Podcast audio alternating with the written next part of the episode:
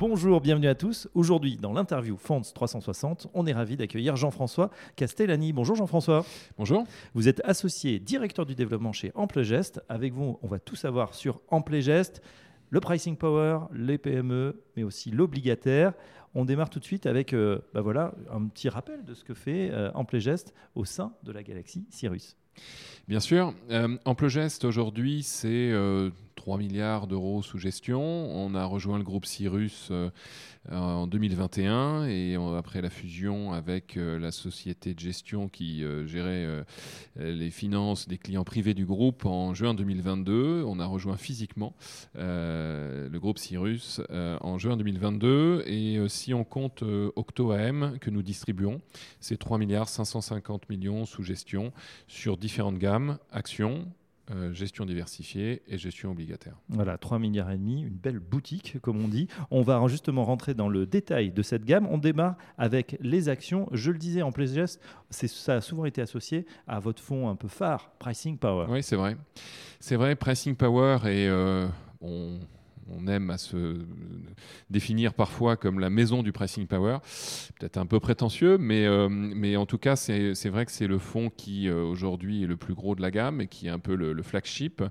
Euh, cette, ce fonds qui cherche des sociétés dans la zone euro qui ont cette capacité à fixer des prix ou en tout cas à ne pas subir la relation client-fournisseur et qu'on a décliné récemment en 2022 sur les États-Unis avec le recrutement d'une gérante, Julie Qui nous a rejoint pour euh, donc décliner cette offre sur les US. Euh, la gamme action se décline aussi euh, sur les small et mid cap, qui est, je dirais, la gestion historique, l'ADN historique d'Amplegest, puisque le plus vieux fonds d'Amplegest, c'est le fonds Amplegest mid cap qui a été créé en 2007 date de création d'Amplegest, euh, et un fonds euh, PME euh, qui investit plus particulièrement dans les micro-caps. On est à 400 millions de capi médiane, donc vraiment les petites sociétés françaises et qui est d'ailleurs labellisé Relance. Voilà pour le pricing power et les PME, TPE, etc. Ces fonds mid-cap. Il y a des nouveaux fonds, fonds notamment thématiques avec une nouveauté, Digital Leaders. Et oui, c'est la troisième euh, gamme, je dirais, sur la partie equity. C'est euh, notre fonds thématique euh, géré par Abdullah Sardi, qui est un analyste chez Amplegest depuis plus de dix ans maintenant, qui est notre passionné et notre gérant tech passionné par ces sujets de tech et, d'IA. Et donc, on a lancé en octobre 2022 un fonds qui s'appelle Amplegest Digital Leader, qui présente, qui se caractérise plus particulièrement par le fait d'être investi, d'avoir une poche Europe et small et plus importante que d'autres fonds euh, digitaux et qui euh, présente aussi la caractéristique d'être article 9, donc un fonds impact sur le digital. Et on commence à avoir euh, de l'intérêt puisque on sait très bien, c'est une tendance long terme que le digital ou, ou l'IA. Voilà, à retrouver bien sûr sur Fonds 360 Digital Leaders. Enfin, on continue avec, outre la gamme action, la gamme des diversifiés.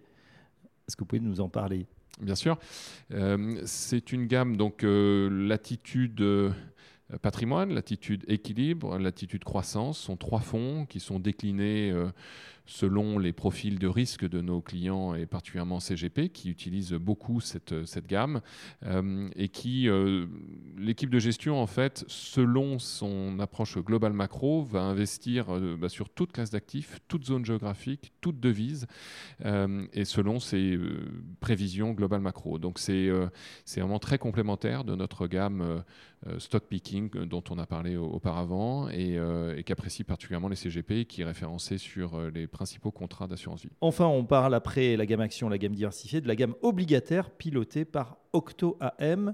Octo AM qui a rejoint le groupe il y a 5 ans désormais. Octo, c'est une, c'est une gamme là aussi resserrée, hein, puisque les, les, vraies passerelles entre les différentes offres, c'est qu'on ne veut pas avoir un catalogue, on va avoir quelques fonds, être bien identifiés et essayer d'être différenciants bien sûr et performants.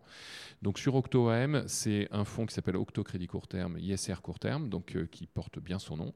Court Terme euh, est labellisé. Euh, deux fonds échéances, un fonds Octo Rendement 2025, qui d'ailleurs je le précise est toujours ouvert à la souscription et avec une, échéance très courte 2025, et un fonds Octo Rendement 2028 Et enfin, le flagship de la gamme, puisqu'il résume très bien cette approche flexible gestion euh, de, de l'équipe d'Octo depuis la création d'OctoM, c'est euh, Octo Credit Value. Donc, je précise juste euh, là-dessus qu'on a un vrai intérêt, euh, un regain d'intérêt après des années peut-être euh, portées vers d'autres classes d'actifs. Aujourd'hui, on doit être autour de 560 millions sur la gamme OctoM. On était à la moitié il y a un an et demi. Donc euh, une vraie accélération, et particulièrement sur le premier semestre 2023. Alors justement, c'est ma question. On sait que l'année 2022 euh, a été vraiment l'anus horribilis, que ce soit pour les actions, mais aussi pour les obligations. C'était peut-être encore pire. Est-ce que euh, on a un regain d'intérêt sur cette classe d'actifs, l'obligataire, après cette année très compliquée? Oui, bah oui, complètement. Euh, ça avait commencé déjà un petit peu fin 2022. On avait commencé à avoir des flux, euh, mais là, clairement, euh, c'est sur toute la gamme, que ce soit Octo Crédit Court Terme, les deux fonds échéance et Octo Crédit Value. comme je le disais, c'est vraiment plébiscité et particulièrement par le fait que euh, cette approche value est différenciante de, des fonds, puisqu'il y a beaucoup de fonds échéances dans le marché. Euh, mais cette approche value et le fait que le, fonds soit encore ouvert avec une échéance aussi courte présente euh, beaucoup d'intérêt pour, pour nos investisseurs et nos partenaires CGP. Donc une année qui démarre bien sur l'obligataire, sur les autres classes d'actifs, voilà, actions diversifiées. Il y a toujours cette appétence des Français, puisque vous avez un grand nombre de CGP, de conseillers en gestion de patrimoine, qui distribuent vos produits. il y a toujours de l'engouement pour ces places euh, quelles que soient les, gammes? Alors, sur les small et mid cap, c'est. Euh, on, a la chance de faire partie, je crois, des 5% des fonds qui collectent net positivement en 2022 et encore en 2023. Ce ne sont pas des flux énormes, mais, euh, mais on voit que c'est un marché qui est encore en, décollecte je pense qu'on n'a jamais eu autant d'intérêt euh, et autant de, retours d'investisseurs qui se posent des questions pour revenir sur les small caps. Ce n'est pas encore complètement le cas. Euh, comme je le disais, ce sont des petits flux, mais, euh, les, investisseurs, vu les niveaux de valorisation et l'attractivité de ces sociétés, on pense que ça devrait plus trop tarder. sur les large caps, on s'en sort aussi bien dans un marché plutôt de décollecte, là aussi. Euh, en revanche, sur la gamme latitude ou sur les, sur les diversifiés, il ce sont des fonds, je dirais, euh, long terme qu'utilisent euh, de manière régulière les, les, CGP notamment. Donc là-dessus, il y a des flux réguliers. Voilà, donc on en sait un petit peu plus sur cette gamme assez large, actions diversifiées obligataires d'Amplegest. Un grand merci Jean-François Castellani. Je rappelle que vous êtes associé et directeur du développement chez Amplegest. L'ensemble de la gamme est bien sûr à retrouver sur Fonds 360. À très bientôt. Merci à vous.